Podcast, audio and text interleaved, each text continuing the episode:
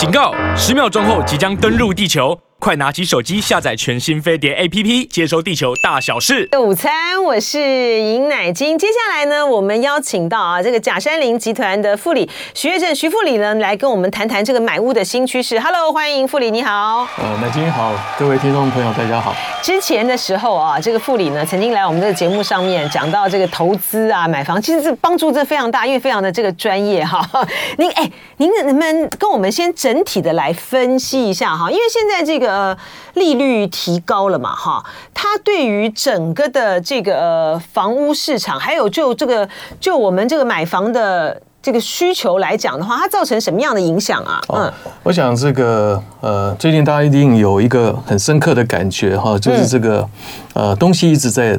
在涨，在涨，真的是东西越来越贵，真的，嗯啊，物价一直上涨。而且你知道吗？我觉得很很夸张，就是说，其实以前呢，香港的物价是比我们高很多嘛，哈、嗯，然后在币值的关系，新加坡也是。对。可是最近呢，香港的朋友跟新加坡的朋友呢，嗯、他们都觉得台湾的物价呢，其实也也一就是那种不输啦。而且特别是以我们的所得收入来讲，比较来讲的话，这个我们的物价真的涨的。幅度蛮大的哎，这个最新的这个行政院主计处公布的这个 CPI 啊，就四月份的这个消费者物价指数的话是在二点二点七左右哈，嗯，但是呢，我们假如说把我们民生比较相关的，对，有十七项的这个核心物价的对重要的这个民生消费品，嗯，来看的话，呃，它的这个上涨率是七点。超过七趴，嗯嗯，对，七点三五趴，对，嗯，所以这个呃物价上涨呢，呃是一个很呃就是现在大家面对的一个问题了，嗯，对。那所以这个物价上涨，您觉得物价上涨它就会因为我们的所得可支配的它就产生变化嘛？对，所以就对于在买买屋上面的规划等等，也就当然是会受到影响。你的意思是这样子，所以房房子越盖越贵啊？对，因为这个。啊，所谓的物价嘛，你包括我们这个营建的成本，嗯嗯，啊，还有一个现在很重要的一个问题是缺工，嗯，对，这个缺工的问题也蛮严重的，是哈，对，它这个是呃，像这个缺工的这个部分，它呃，就用物料就是原物料这个方面的这个上涨，跟当然跟俄乌战争啊或什么都有关系，那缺工的部分。它是一个长期性的问题，它也不是最近才发生的。对，因为因为这两这几年呢，特别是这个呃很多这个台商回流，嗯啊，像这像我们这个的一些科技厂，像台积电啊，啊他们在扩厂，对，那些台商回流呢，呃很多在新建这个新的厂房，所以他们也需要很多的工人。啊，所以就很多的工人往移到那边去了，会抢到这个这个对抢工了，对对。哎，副理，我请教一下，就是说从这个呃就利率。利率上涨啊，就房贷利率上涨这个部分，其实从我们个人的这个财务规划来讲，呃，跟这个租金相较，它是不是其实买房还是比较？比较划算的一个长期投资啊，对对，因尤其是租屋族哈，现在很多的租屋族发现说，哎，物价涨了之后，哎，租金也跟着涨，嗯，那利率涨，因为其实房东没有在怕，因为你利率涨了，我就调租金，嗯，所以呢，这个租金呃，这这过去这这段时间呢，这一直一直在上涨。啊，所以让很多租屋的这个呃主啊哈，他发觉说，哎，那我现在租不如买。啊，我现在可以出来开始出来看房子。啊，所以这个也也造成一些呃这样的一个需求大量的出现。嗯嗯，这是一个。那另外一个呢，就您有特别的，就是说要注意到说，呃，我们要特别呃关注像这个平均地权条例的这个问题，这个对于房市来说，它造成的影响是什么？我想这个是呃政府的一个善意了哈。我想这个就是呃。抑制这个短期的炒作，对，我想这个叫打炒房啊，其实不是打房，这是。不想要让这个房价的涨得太快，嗯啊，所以呢，就是你不能够转让红单嘛，对不对？对对，做了一些限制。我想这个是长期来讲是一个好的现象。那所以说这个也让呃比较过去比较夸张的这个投资客的这样的一个风潮，也慢慢比较平息了哈。那取而代之的是两两类的一个需求，一个是呃自产客，就是现在还是有有些人因为通膨的关系嘛，我钱放银行其实呃利息几乎是没有利息，通膨吃掉了。所以呢，这个他们要来买房保值，嗯，对，就是来抗通膨，嗯，哎，那这是一个很大的族群。另外一个就是自住客，嗯，对，在这个时候他们发觉说，哎，那反正反正感觉到这个房价好像是跌不下来了，嗯啊，只是目前因为政府的这个管制，所以呢，呃，暂时先先没有涨得这么这么这么明显，对，所以可以利用这个时间呢，开始出来呃找房子。哦，所以您的意思是说，之前的时候呢，比如说有一些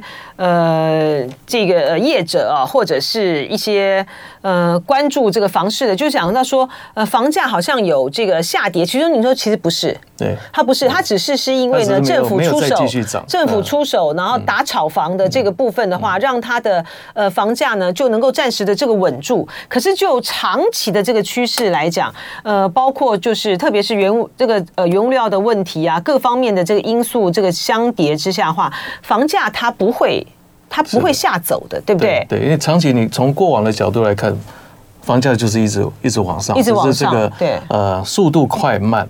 对，它可能就是有一段时间，可能它比较比较比较平，然后接下来它再上，然后上的那个幅度跟那个曲线就不太不太呃，会会因为跟整体的环境来讲会有影响嘛，对。不对？啊？对，当然这个跟供需也有关系的，因为房地产最主要就是一个供需的一个一个影响。嗯，对，所以说您发觉说在在我们像我们这个台北市比较好的区块，呃，所谓的这个蛋黄区哈，所以它的房价呢，它永远会在一定的。一个一个涨势，嗯，对，因为它的需求量就是很大，嗯，那供应的非常少，对，就在市区是特别明显，对，嗯，那这个效应现在也扩扩张到这个呃新北市的第一圈，对，对，因为离台北市近，嗯，板桥的这个部分就已经是。几乎它的那个它的那个涨幅，还有它的整体的那个状况，它就是跟这个蛋黄区越来越越来越逼近了。对，所以说我们再去考虑的这个时候呢，呃，你主要的这个考。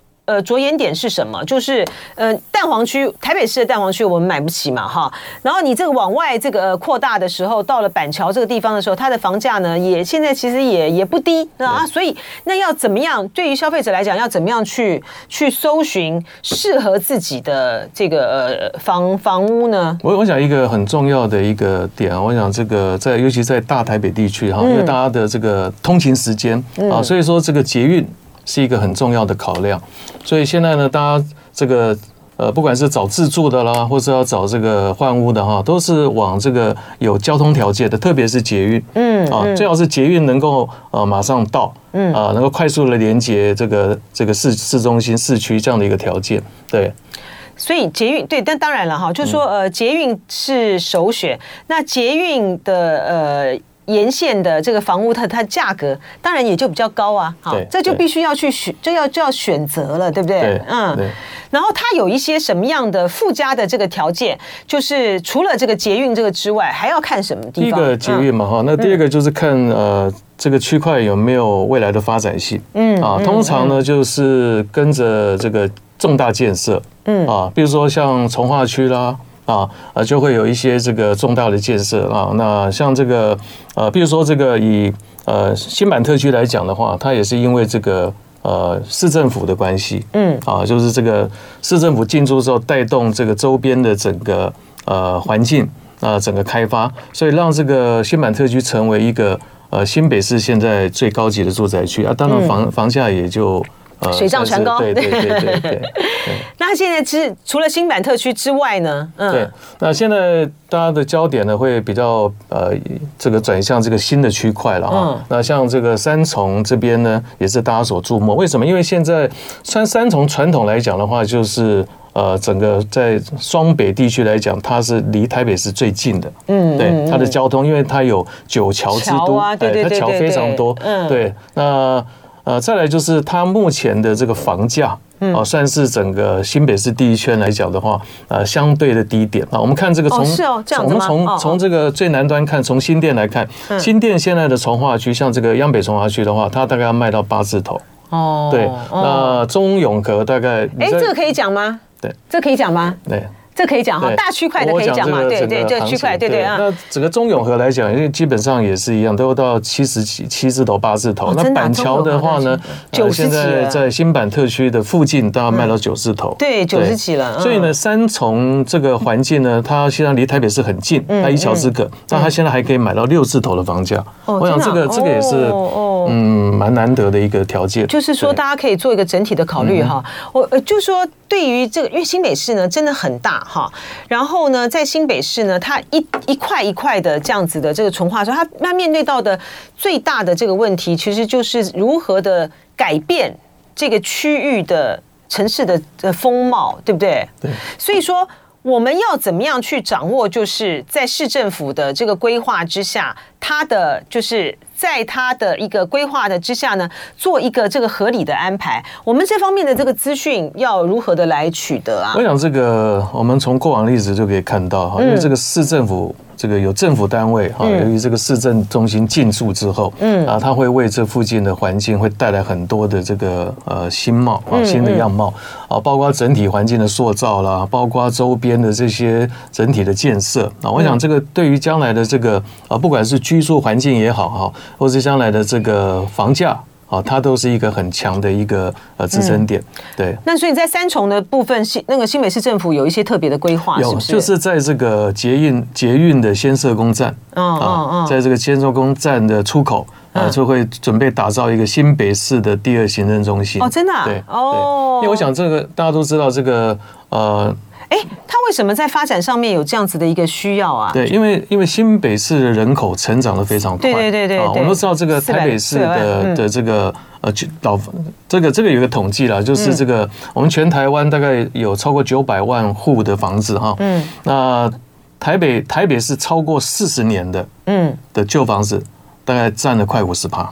啊，这么高！等于说台北市的房子有这个接接近一半是超过四十年，所以这个有很多的换屋的需求。嗯啊，他可能住公寓啊，他现在不想爬楼梯了，他要找电梯的这个这个大楼，他现在。最好的选择就是离台北市很近的，因为他只要在市中心找，可能那个房价就是他买不起啊，对，动辄就是要嗯。将近一一百五两百万，所以他就往这个这个市区第一第一环，所以看到这个市区第一环来看，有交通条件，有好的这个呃建设开发。对，那好的这个环境，那我想这个是他们的一个很重要的一个呃选择项目之一了。对，像我妈妈的这个房子就已经超过五十年了哈，然后就是那种国泰的建设那种老公寓啊，呃，一方面呢，这个房子实在是太实在是太太久了啊，虽然这个它的盖的还不错，可是你里面呢，你总是会有这些呃，比如说。这个墙啊，啊，或者是说这个楼梯间啊，你必须要去这个整理的这个问题啊。还有呢，就家里如果有老人家在的话，实在是很没有办法，就是这样子爬上爬下。这遇遇到的困难，我们自己的年纪也越来越大了嘛，哈，就遇到困难困难。还有一个最大的问题就在于都更实在是太困难。对，所以是因为这样子，就就近找这个新北市。对，那特别是新北市现在的从化区很多。嗯，对，所以好的环境，那有好的这个生活机能。嗯，啊，最重要是有好的交通。嗯那像这个以以三重这个角度，这个这个环境来讲的话，呃，加上政府的重大建设，那它旁边的这个公园绿地也非常的多。嗯，那对面还有一个这个新北的科技园区，所以这个将来的这个呃也会带来。呃，非常大的这个就业人口哈，我想这个对这当地的这些呃整体的这个住屋的需求了哈，就刚刚提到了供需的问题，也会有一个很强的一个一个一个一个一个需求量。就说呃，三重在我们呃传统的这个印象里面，可能就会觉得说那个地方就比较老旧哈，然后呃，像比如说有一些呃中小型的那些的这个呃企业啦哈，或者工业，它就很零散，然后区域的规划呢不够完整。对不对？对对，现在这个以现在的这个城市规划来讲的话呢，嗯、呃，就是像这个呃，我们知道这个最近这个台北市发展最好是这个南港，嗯啊，南港以前也是台北市的工业区了，对。啊，对，所以经过整体的规划之后呢，现在南港变成呃经贸园区了，嗯啊，对，所以这个就也是因为有这个过去的工厂的这个条件，嗯、对，它可以很快的、嗯、快速的，刚刚也提到要都跟，事实上是很困难，很困难，对对，那我工厂其实。一拆，怪手一挖就就化掉了。嗯，对，所以说在这个新北市也有这样的条件，因为特别是三重这边，嗯啊，因为它过往就是呃工业的这个部分比较多，那现在呢，透过整个呃有规划的这整体的规划哈，啊，所以三重也出现很多的重化区，对，特别在先社宫这一带，嗯，对，因为这一带的话呢，呃，像有很有名的这个汤城啊这些啊，那还有像这个呃顶坎工业区，那现在目前也开始在转型成呃新北的科技园区，嗯，对，嗯，哎，对，因为呃这个科技园区的这个带动呢是效应是很强的啊，你看像这个内湖的内科，还有刚才呃这个副理提到的那个南南港的这个部分，这个对于。呃，当地的那个区域啊，房价啊，都都都是都是很快速的哈。我那时候一开始刚开始的时候呢，我们在这个内湖呃未来电台主持这个节目对的时候呢。哎，那时候他才刚刚起来哈，就你就觉得说，嗯，旁边那那个都连大家连中午吃个饭呢都很不方便。可是它发展的速度好快，然后这个内湖附近的这个房价的这个带动呢，还还外延到外延到像什么呃，后来大直那边又起来了，对不对？就整个的这个外延，南港更是了。我觉得南港呢，我到目前为止呢都觉得是，哎，我这人就是没有投资的命啊，因为呢，在这个南港经贸园区呢，呃。呃，才刚刚开始，可能正在正在考量要去规划之前的时候，当时也是有一个呃，也是有一个这个房房产界的一个非常非常有分量的呃一位前辈呢，就跟我讲说，去买这个南港房，我说你去买南港的房子那么不方便啊，什么什么之类。你看我当时买的时候，现在就发了，对不对？对所以呢，这个。副理就提到了一个未来的 这个可以可以看到它未来发展前景呢，亮眼的一个区域啊，三重。我就说我这个南港那个没有买，真的是非常非常的这个可惜的一件事情啊。可您说，哎，三重那边不但是新北市政府要作为这个行政的第二中心，而且也有个科技中心要在那边设置，对不对？对。所以它这就是一个机会了，对不对？对。嗯。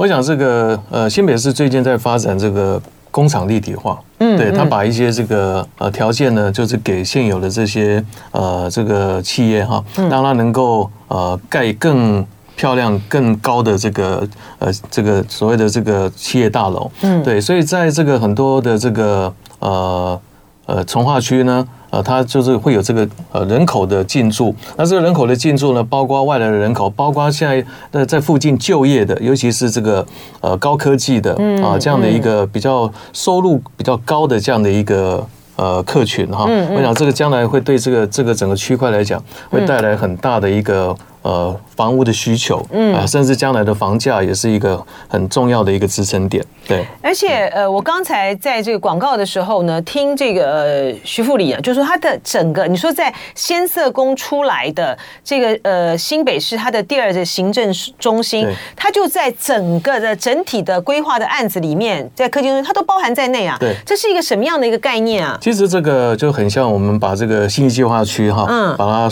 把它这个缩缩小了哈。啊，就是里面有市政府，那里面有这个一些企业、企业这个企业办公大楼，嗯然后还有一些高级住宅区。嗯，那像离我们比较近的，像新版特区也是一样的道理。嗯，对，新版特区大概在二十年前刚开发的时候，房价大概在二十万左右。真的吗？它曾经有二十万吗？在二十万。我印象中的时候，它都已经到好高了，对，六十八十，然后九十。对，那现在的话，大概已经突破九十，甚至甚至是没有没有地可以盖房子的。目前，对。哎，他那间房子盖的还蛮漂亮的。对。不过我觉得板桥的那个地方的，它就是有一个问题，就在说，就是它它常常会就是呃这些新的这个建筑的后面。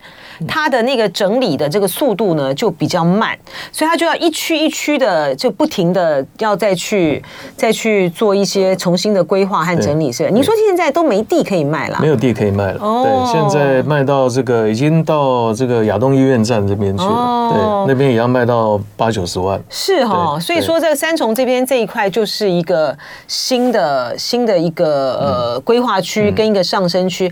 您说它那个是一个呃跟政府联合开发的？概念是不是？对，这因为里面有这个第二行政中心，嗯啊，就是以后市政府新北市政府，它会进驻在里面整栋大楼。哦，大概有呃，差不多有三千位这个公务人员在里面上班。哦，这样子啊？对，哦哦，那也方便了，就是因为它离这个新版特区很近嘛，啊，因为现在这个这个地方大概一桥之隔，经过一个重翠桥，嗯，就可以连接板桥，嗯，啊，所以说将来的这个部呃部门之间的沟通啊、洽公啊，也都非常的方便。嗯，再加上这个整个地块非常完整，嗯啊，因为它这个是一个整体开发啊，大概有呃一万七千平的基地。它原来是个工厂噻？对，它原来是这个一个工厂。嗯，那现在因为整个都翻翻掉了嘛，把工厂拆掉了，那整个大概将近快两万平的基地，那里面有一个两千五百平的呃大公园。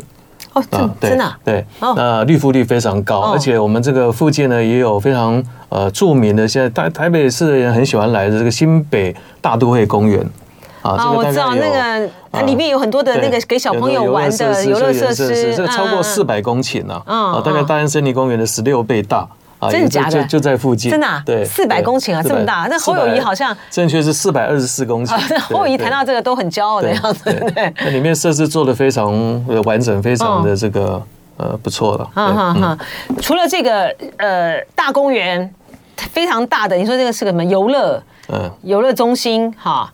是不是？然后呢，还有这个市政府的第二行政中心啊。你说科技科还有什么？汤臣也在那边。对，汤臣。然后这个对面现在这个新北市在打造一个新北科技园区。哦，所以都在，所以都就集中在那个那个地方。那它就等于是整个的新北市，呃，新板这边，板桥这边，呃，是第一个第一个点。那它的第二个就是在这个三重了，就是好像有两个两个轴心跟两个这个亮点啊，然后。然后呃，就这个房，就这个，就这个新建属于民众住的这个部分的，它的特色在哪里？我想最重要是这个一个很重要的条件，就是说刚刚讲捷运之外哈，还有很重要就是一个呃公园绿地，那还有一个是非常难得的水岸的条件。嗯，对，因为这边刚好是这个呃大汉溪。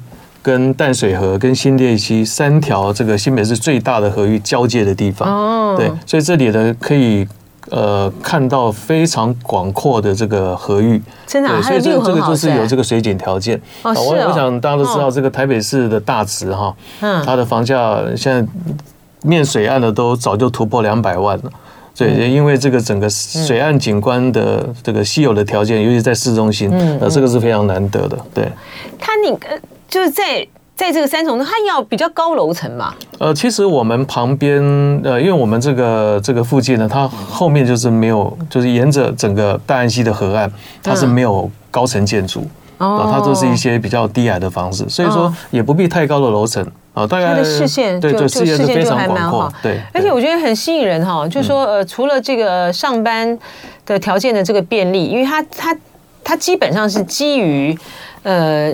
这个需求而打造的哈，您说科技园区在那边啊，汤臣在那边，然后很多这个便利啊，便利性，所以说在这个呃设计上面来讲的，它就会是以一个比较小呃，其实也没有很小哎，那它的平数就是比较符合呃工作需要的这样子来规划，是不是？在其实大家都知道这个。呃，大家目前整个大台北地区来讲的话，嗯，呃，房价都节节高升嘛，啊，所以说要找到一个呃有有方便的交通，又有好的环境，嗯，又有好的未来的发展，那房价要能够买得起，嗯，对，那房价我们这个房价想买得起，一定要看两个，第一个是看单价，那这边刚刚提到的是整个新北第一圈，呃，有捷运可以到，啊、呃，又从化区的条件。单价最低的，那再来就是总价。总价的话就是整个格局平数的规划。嗯，那在这边呢，二十平就可以买到两房。嗯，对。那这个对于整个呃购物者的这个总价负担的话，嗯，相相对是。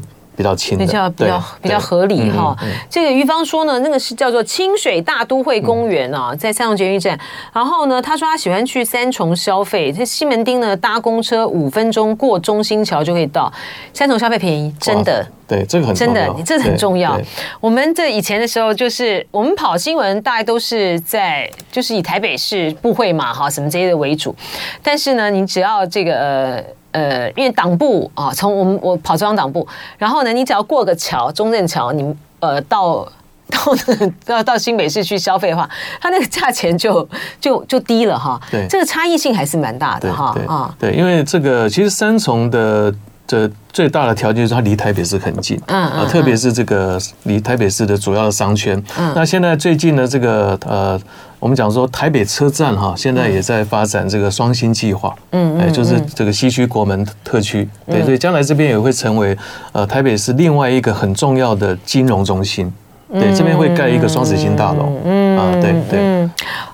对那个案子之前的时候不是搞很久吗？你说他现在他现在已经可以有有机会有机会这个往前推。所以这个对将来未来之前的时候蛮扯的那个这边的一个整个发展啦，人口的这个带动呃会有很大的很大的影响。所以它就会变成是说，您说在这个呃台北车站这边，它有呃金融中心嘛哈，然后呃你。在交通上面来讲的话，你过一个桥啊，然后你到了三重那边去的时候，它有科技园区，哈，有新的这个科技园区，然后它还有结合，它还可以去结合一些比较传统的这个工业哈，所以在这个呃区域的这个整体的发展和这个流动上面的话，它就会有加成的作用。它概念上是这样子，对，对不对？嗯，有很好的交通条件，捷运，然后有很好的这个呃，最重要有这个市政。的这个市政府的进驻，对，然后整整体的这个呃科学园区的这个就业人口，嗯，还有很好的这个公园条件，啊，更重要是很难得的水岸的景观的条件，嗯，对，等于说把所有呃买房人大家在意的这些条件需求都就计算就计算在在里面哈。哎，副理，我请教一下哈，因为呢总是一阵一阵子的哈，大家会对于呃像比如说小平数的啦，哦，就是这种上班族，呃，就会有。就会呃打出一波的这个宣传，但您从这个您这么多年的这个经验哈，您觉得这像这种比较小平数，比如说一房啦、一厅呃一房啦啊，这这种的在平数上的考量，到底要注意什么？我想很重要是要注意这个坪效啊，因为我想啊买平数还不如买平效啊，因为我们这个房房子买的是买一个空间嘛啊，所以这个透过一个比较好的规划。啊，那可以把这个有在有限的这个呃平数的空间里面呢，呃，创造出最好的这个空间机能。我想这个是比较重要的。还有整体的环境，啊，这个社区的一个整体的呃公共区块的环境，嗯，啊，现在因为现在的新房子公设比都不低嘛，嗯，对。但是呢，假如说能够找到呃比较比较大的这样的一个基地的条件，啊，相对的话就是你付出同样的公设比，但是你享受到更大的这个公共空间。啊，有很好的、很漂亮的门厅，有很多的这些呃，这个休闲的设施。对，我想这个对将来的生活品质啊，还有这个房子的价值，也是一个非常大的呃有利的这个条件。对，这个公社比这个问题没有办法，这个要透过透过修法，或是透透过什么才有才有可能来改变，是吧？嗯。这个真的是一个很，这个真的是一个还蛮大的一个问题啊。所以说，您刚刚讲说坪效很重要，对，对不对？对。然后呢，就是说就建就建案本身的呃公共设施或是这部分来说的话，嗯，其实还不如就是这个呃，你们这个案子它本身就有这么大的公园，还有这个邻近来说，它的使用率各方面来讲反而更高。对，对不对？还有一个就是呃呃管理的一个条件哈，就是这个我想说，比如说这个一个社区可能一百户跟这个一千户，它将来的这个管理的条件是不一样。所谓管理条件就是它的呃费用，嗯，对，所以我们讲的管理费，嗯，对，所以呢，这个大型的社区的好处就是说啊，大家呢可以集众人之资哈，可以把这个呃整个社区呃像这些公社啦，还有这个环境。把它管理的非常好，但是每一个人每一户他只要付出呃最少最少的这个代价，嗯，嗯对。那就这个财务规划来讲哈，就是说呃我们买这个呃预售屋啊，跟这个成屋啊，然后你还要去呃考量到这个未来的一些的这个景气的变化，什么是一个比较合理的一个买房的财务规划的策略？我想这个呃在台湾有一个非常特别的这个的一个。就是预售屋，对对，我想这个在很多国家是没有没有的，对，我想这个是对买房者来讲，它是一个非常有利的条件，嗯，也等于说它有一点像是边存钱边买房的概念。嗯啊，因为我们一般假如说你买现成屋的话，可能就马上要拿出比较多的自备款。对对对，那买这个预收屋的好处就是说，你可以呃先付一部分的呃少少的这个这个这个这个签约金，嗯，然后利用这个房子在盖的过程，可能这个四年啊五年中间这个慢慢来付这个工程款。嗯，那当然这段时间。呃，可能房价也就会有做一些变化、呃、变化了，对，对啊，所以很多人在买预售会发现说，哎，呃，买了很后悔了，为什么后悔？他其实不是后悔买这个房子，是没有多买吗？没有多买，买的太少了啊，或者说买太小了，对对，就是这个是那个一件一件五十三件 三件什么样的概念吗？这个是一个一个很好的一个呃买房子的一个。财务的一个规划，规划，嗯，对。您自己呢？您自己的这个经验，您过去，您您会买预售屋吗？会，会，是不是？对。对哦，所以说这个可能让让大家在呃处理上面呢，会比较有有弹性了哈。然后讲到这个房贷利率的部分，呃，像贾山林，你们你们也可以帮忙这个客户来去协调这这部分是不是？我想这个。呃，现在目前的这个银行哈都非常欢迎，嗯，非常欢迎这个大家去借钱啊，常常会接到电话，哎，这个是不是？对，我们现在有什么什么优惠？三百万的额度哈，这个不用不用抵押的，对对对。所以现在的像这个这个物价涨得这么严重啊，通膨这么严重，其实呃，聪明的人应该应该知道怎么样去跟银行借钱。那你看看用什么样的方式可以跟银行借到？对。大笔的钱大概就只有买买房子，对对。对，像嗯，跟银行借钱，刚才等于，所以你觉得这个不是问题？对，跟银行借钱，刚才等于是用别人的钱，嗯，来创造自己的资产。是是，我想这是一个财富啊重新分配一个最好的机会。所以重点在于要创造啊！好好，非常谢谢许岳正副理，谢谢谢谢，拜拜。